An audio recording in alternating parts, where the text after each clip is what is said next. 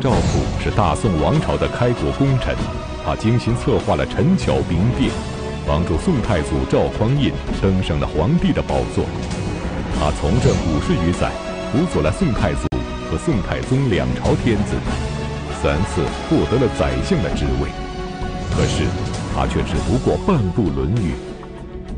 那么，这位读书不多、智谋不少的谋士，究竟是如何运用他过人的谋略，为宋朝的三百年基业立下了汗马功劳，从而在历史上留下了浓墨重彩的一笔呢？历史高级教师袁腾飞为您带来大型历史系列节目《腾飞五千年·宋朝》，请继续收看第六季《奇谋赵普》。赵普这个名字，咱们在呃前几讲当中已经不止一次提到过了。从这个陈桥兵变、黄袍加身，到后边这个杯酒释兵权，这个到处都闪现着这个赵普的身影。史籍记载呢，赵普是幽州蓟人，这个蓟呢不是现在天津的那个蓟县，而是北京。自古就是北方军事重镇，狼烟战火不绝，刀光剑影。一个人呐，他的生长环境和家庭背景注定会影响他的一生。在这种动荡岁月里边，赵普呢终日饱受战乱之苦，但是呢积累了乱世生存的经验。幽州这个地方啊，防守的这个守将连年用兵，搞得民生凋零，所以百姓没有什么生活希望。为了这个家族能够生存下去，赵普的父亲呢就决定这个搬家，先搬到常山，又搬到了河南洛阳。搬到了洛阳之后，因为这里毕竟是后唐的这个首都嘛，远离战乱，生活呢相对能够这个安稳一些，所以这个赵普一家呢就在洛阳就啊扎下根来了。这个时候的赵普呢就已经。呃，成长起来，那行事稳重敦厚，平时呢沉默寡言。但是由于这个赵普经历这样混乱的这种社会，长期的生活不安定，所以使他失去了正常的这个读书条件。大概呢，也就是能够这个呃认字儿写字儿，不是文盲啊，也就是到这么个水平。就是你说他满腹才学，饱读诗书没有？大宋朝的开国宰相赵普生于后梁隆德二年，正是中国大地烽烟四起、战乱频繁的时代。他从小过着颠沛流离的生活，既无显赫家世，又无背景靠山。那么是什么样的机缘，让他结识了日后成为宋朝开国皇帝的赵匡胤？两人联手上演陈桥兵变，从而在历史上崭露头角的呢？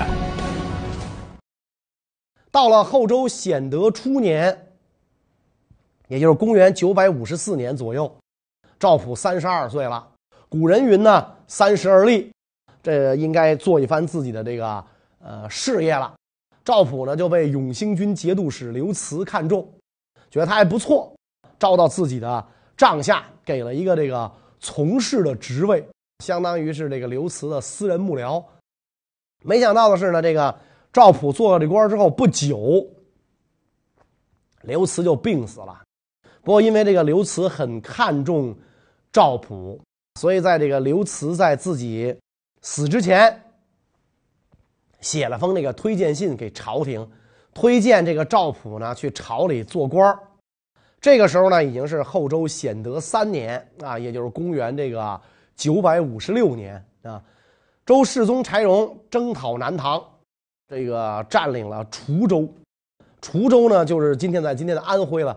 缺一位这个军事判官，这个军事判官呢，主管这个军政工作，权力还挺大。呃，所以宰相范质啊，就对这个皇帝讲啊，说刚打下来的这个滁州啊，缺一个军事判官。哎，正好刘慈推荐了一个人叫赵普，我看比较合适，就任他去这个滁州任职吧。于是呢，赵普呢就走马上任，去了这个滁州。呃，这是他一生啊最大的机遇啊，因为就在这个地方，他与日后大宋朝开国皇帝赵匡胤相识。因为这个呃滁州城就是被赵匡胤打下来的。赵匡胤打下滁州之后，奉命呢暂时驻守滁州，但是这个赵匡胤是武将，管理占领区的这个百姓民生不是他的特长，所以朝廷呢就派这个文官来料理日常政事，就是赵普就来了。俩人一交往啊，一聊天小酒一喝，猛然发现，哎呀，太合拍了！那这个彼此之间呢，想法太合拍了，大有相见恨晚之意。一个是手握重兵的实力派，求贤若渴；一个是满腹谋略的文吏，苦苦等着明主见事。于是两个人一拍即合，引为这个知己。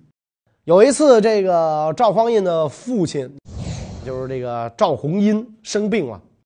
当时赵弘殷和赵匡胤父子俩分掌后周禁军，同样手握重兵，所以赵普就不分昼夜的，在身边伺候这个赵弘殷吃药、针灸，就跟伺候自己爹一样。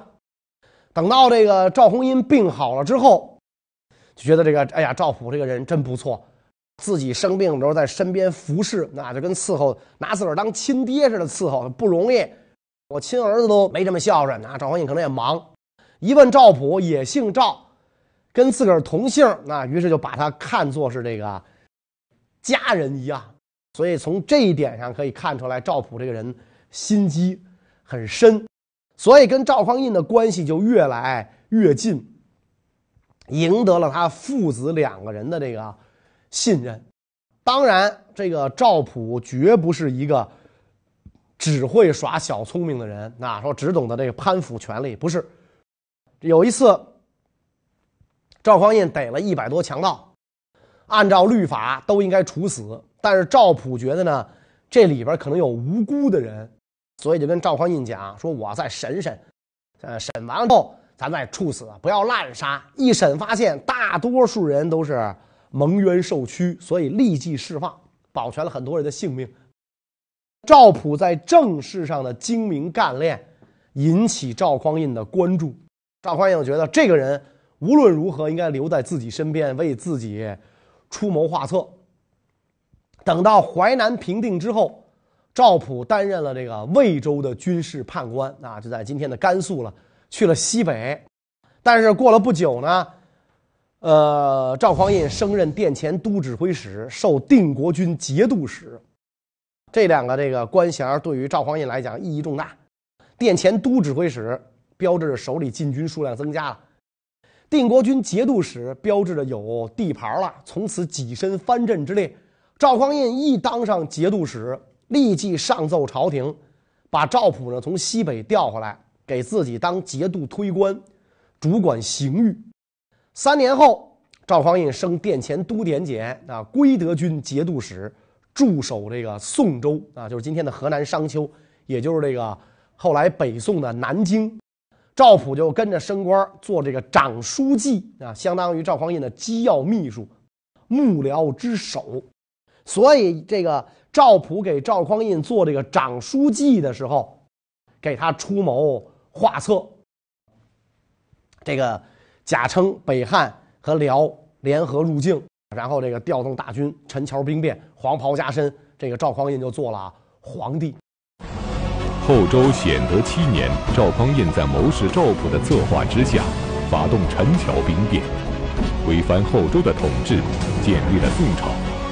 但是论功行赏之际，开国功臣赵普却并没有得到宰相之职，而只是受职又建议大夫。这是什么原因呢？因为这个，咱们讲过，赵匡胤为了安抚后周的旧臣啊，所以后周的宰相范质这些人仍然留用。赵普呢，就只能委屈低调一点了。当然，做了这个右谏议大夫的赵普，仍然是赵匡胤的私人顾问。赵匡胤什么事儿都跟赵普商量，然后再制定计划，对他还是看作这个心腹。所以赵匡胤亲征李云的时候，他命令这个赵普啊留在京城，但是赵普很希望自己这个能够跟皇帝这个一起出征啊，就跟皇上讲：“我跟您一块儿去打李云去吧。”赵匡胤听了之后就就哈哈大笑，说你一个文人嘛？那能穿着盔甲打仗吗？就是可见对这个赵普的爱护。两年的时间，赵普就先后升任兵部侍郎、枢密副使，然后升枢密使、检校太保。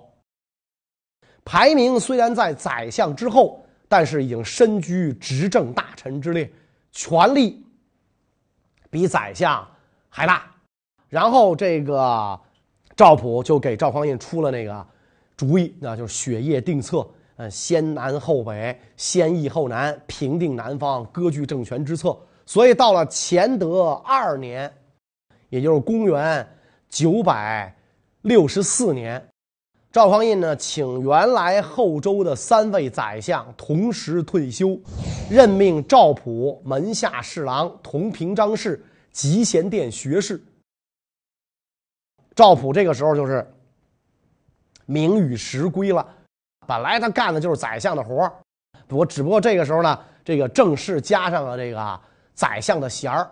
赵普从跟赵匡胤相识到就任宋朝的宰相，前后才七年半啊，七年半。这个时候他才四十二岁，就完成了这个达到他仕途的辉煌的顶点啊！比起这个前辈人杰来啊，毫不逊色。那而他这个时候。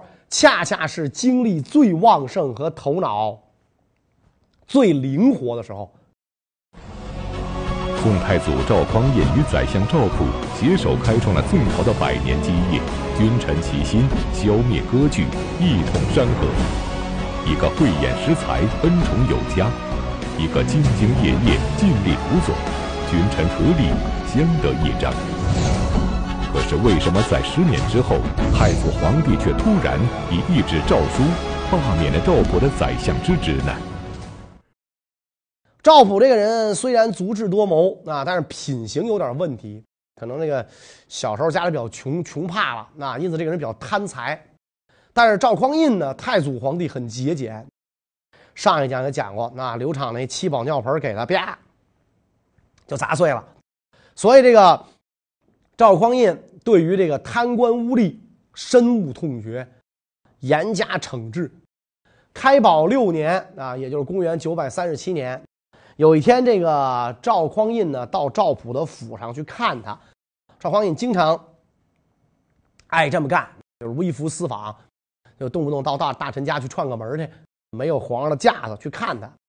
正赶上这个吴越王钱弘处啊。派人给赵普送来书信和十瓶海产品，就放在廊下。赵匡胤看见了，就问啊，说这是什么东西啊？赵普说这是这个海产品。说这个赵匡胤说哟，那海产品是好东西，拿出来咱尝尝吧。就让人把这个这个盖儿打开，打开一看，发现里边都是瓜子儿金，就是这个这个金子。赵普一看吓坏了，赶紧就跪下这个叩头谢罪。说我还没打开书信，我不知道这怎么回事太祖皇帝并没有怪罪赵普，只是很感慨，说既然人家给你送来了，你就接受吧。说这些人呢，真以为国家大事啊是由你们这些文人决定，所以念在这个以往的功劳，对赵普受贿一事一笑而过，让他独居相位十年之久。赵普呢，就仗着这个。天子宠幸就有点越来越独断专行了，这就招致这个朝中大臣的记恨。你比如说，这个当时朝廷下旨禁止私人贩卖秦陇等地的木材，但是赵普呢就派自己的亲信去买造房子的木材，运到京城之后，他的亲信呢趁机偷卖木材，还说是赵普买来到京城贩卖的。这么这个明目张胆的事儿，三司使调查清楚，就向皇帝打了小报告。太祖皇帝震怒，叫治这个赵普的罪，但是由于其他这个老臣的求情，才免于惩处。但是呢，这个太祖皇帝对赵普啊就很反感了。后来呢，这个翰林学士卢多逊这个人是赵普的这政敌，告发说赵普呢用一块空地儿。跟皇家的这个菜园子的菜地呢交换，扩大自家的这个房屋用地，营建这个旅店，与民夺利。这就成了压倒皇帝对赵普信任的这个最后一根稻草。所以，这个皇帝对赵普的信任完全丧失啊！开宝六年，赵普的相位被罢黜，出任这个河阳三城节度使啊。到了开宝九年，这个太祖皇帝赵匡胤突然去世，年仅五十岁。开宝九年十月，宋太祖赵匡胤猝然离世，他的弟弟赵光义继承帝位，史称宋太宗。赋闲在家的赵普认为重登相位的机会来了，于是他想尽办法接近新皇帝。那么赵普能得到赵光义的重用吗？赵普跟新皇帝赵光义的关系啊，就是这个太宗皇帝的关系，应该说相当微妙。赵普呢，在滁州的时候就认识了这个赵匡胤这位年轻的兄弟，进入赵匡胤的幕府之后。这个赵普跟赵光义两个人是太祖的左膀右臂，熟的不得了。陈桥兵变就是他们俩合计干的嘛。宋朝建立之后，赵普发现这位皇帝啊更不简单，满腹的抱负欲、权力欲，不甘于现状，掌控这个京师的管理权之后，赵光义呢就仿效过去他哥哥的一些做法。培植自己的私人力量，并且呢，利用各种机会拉拢朝中的大臣和宫中的宦官。赵普身居相位，自然呢也就成为这个晋王笼络的这个对象。那个时候的这个赵普呢，正受到天子的重用，不但呢这个没有接受晋王的笼络，反而颇为反感。而且呢，还一再向这个，呃，太祖皇帝提醒啊，要留心这个晋王的这类反常活动。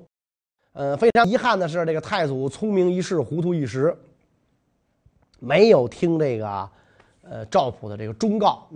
但是赵普在皇上面前给晋王上眼药的事儿，不久晋王就获悉了，所以这个。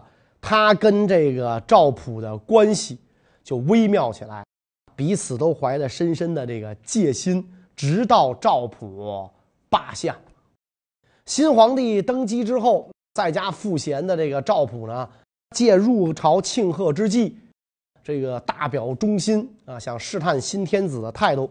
果不其然，碰了一个软钉子，只获得了太子太保的虚衔原来的官位啊。都被这个剥夺了，前途一片昏暗，他只好悻悻然留在这个京师的这个家中，继续这个谪居。天子冷落，卢多逊报复打压，官员们的回避，令这个赵普灰心不已。但是赵普是什么人呢？经历过多少大风大浪，所以几度强忍之后。这个终于找到了重振的机会。赵光义当上皇帝后，为了巩固自己的皇位，想要设计谋害自己的亲弟弟赵廷美。老谋深算的赵普深谙赵光义的心思，于是出面诬陷赵廷美谋反，成功帮助赵光义消除了威胁。正是这次立功表现，让赵普再次登上了宰相之位。赵普二度拜相之后，跟这个皇帝的这个关系就不像原来跟太祖皇帝的那种亲密无间。太宗皇帝刚愎自用，自打坐上这个龙椅之后啊，就喜欢独断朝纲，看不得臣下呀比自己这个高明。所以，当这个对地位的威胁清理完。朝廷中枢的人事调整妥当之后，皇上开始看赵普不顺眼了，觉得这个赵普的使用价值啊不大了，不愿意再看这个老奸巨猾的重臣高踞庙堂，所以在宋太宗太平兴国八年，呃，皇帝下诏授予这个赵普武圣军节度使加检校太保兼侍中。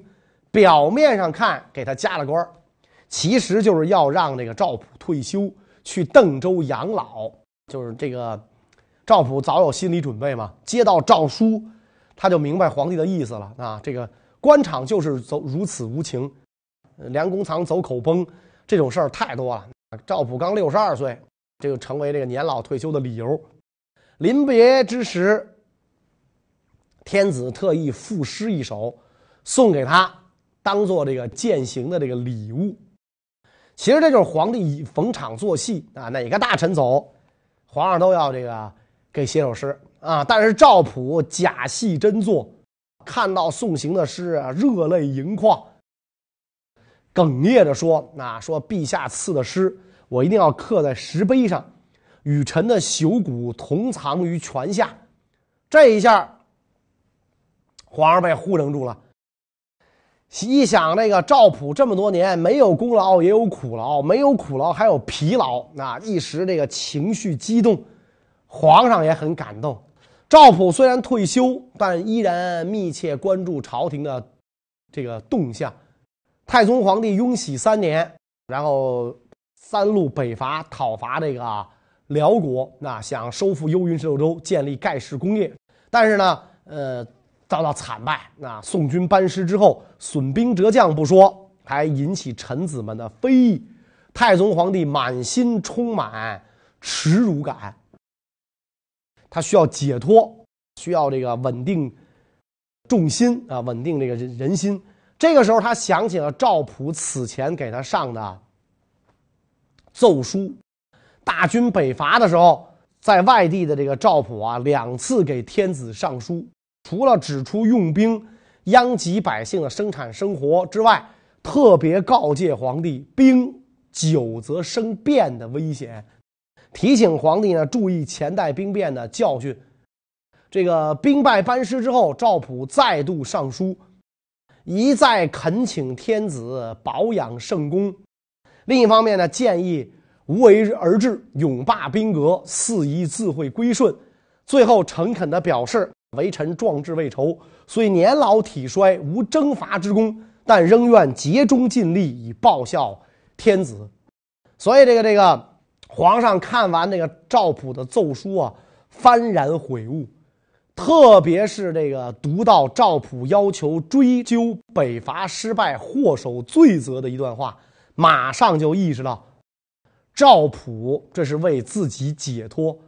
要说北伐失败的罪责是谁？那就是皇上自己吗？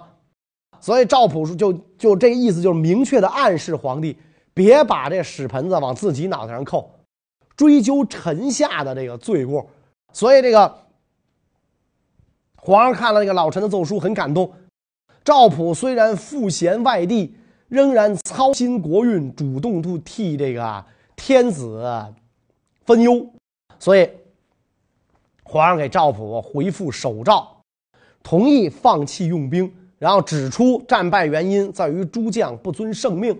消息传出，臣僚们呢，也都为这位老臣不屈不挠的精神感化，称颂其忠心难得。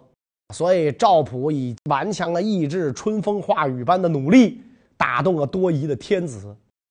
太宗皇帝重新审视后。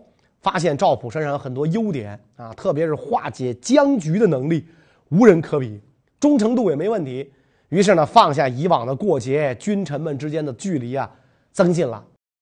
第二年，赵普调任山南东道节度使，改封许国公，迁往这个襄州，表示朝廷呢没有忘记元勋宿旧。端拱元年正月，公元九百八十八年。朝廷要举行皇帝亲自主持的祭田大礼，于是赵普上奏，言辞恳切的请求入朝求见，获得批准。礼仪活动之间，君臣相见，赵普痛哭流涕，太宗一再抚慰，场面感人。然后这个皇子向父皇上奏说：“赵普啊，是开国元勋，厚重有实，是本朝难得的良臣，因此呢，请求恢复赵普的。”相位，至此，赵普三度拜相，啊，太保兼侍中，位列宰相之首。赵普从政五十余载，一生为宋太祖和宋太宗两朝皇帝出谋划策，屡建奇功。可是他并不是个满腹文章的饱学之士。那么他那些过人的谋略究竟是从何而来的呢？在他过世之后，他的家人从他的遗物中发现了这个秘密。到了端拱二年，赵普大病一场。他这个患病期间，太宗皇帝呢来到他们家中抚慰，赠予大量的钱财。但是夕阳无限好，只是近黄昏。大病之后，赵普感到身心疲惫，意识到自己无法胜任繁重的政务。这个时候他已经明智多了，懂得见好就收，不想熬到被下诏免职的那一步。于是呢，上表请辞。啊，皇帝见他辞职的态度坚决，就只好勉强同意。朝廷授予赵普西京留守、河南尹，保留太保兼中书令的这个头衔到了这个呃淳化二年的时候啊，赵普生日，赵光义呢就太宗皇帝呢派赵普的儿子带着赏赐礼物呢看望病重的这个赵普，可惜这个。天妒英才，赵普的儿子回去复命之后，不久就这个去世了。这个毕竟赵普这时候已经七十岁了，白发人送了黑发人啊，所以情绪非常激动。一代重臣就突然尝试啊，突然尝试，这个噩耗传到京师，太宗皇帝呢非常伤感啊，动情流泪，罢朝五日。为其默哀，追赠赵普为尚书令、真定王，赐谥号为忠县。啊，举行隆重的这个国丧。所以，这个赵普走完了他一生七十岁的这个这个经历。赵普年轻的时候啊，学习为官之道，善于谋略。因为这个读书少，那所以没有什么学问。等到他。太祖皇帝建立宋朝之后，赵普担任宰相。太祖皇帝经常劝他多读书，所以到了晚年，每次下朝回家，赵普呢就去书房，关上门，打开箱子，拿出书来读，每天都这么读。等到赵普去世之后，家里人打开箱子看赵普读的什么书，结果发现只有《论语》二十篇。就是半部《论语》啊，赵普就一辈子就看过半本《论语》，但是就能治天下，所以这个人是这个这个呃，也是可以讲是一代能臣呐，不学有术的一代能臣。那么咱们讲赵普呢，他历仕太祖、太宗两朝，这个太宗是太祖的弟弟，那么为什么太祖没有把皇位传给自己的儿子？却传给了自己的弟弟呢？关于这个问题呢，咱们下一讲再讲。谢谢大家。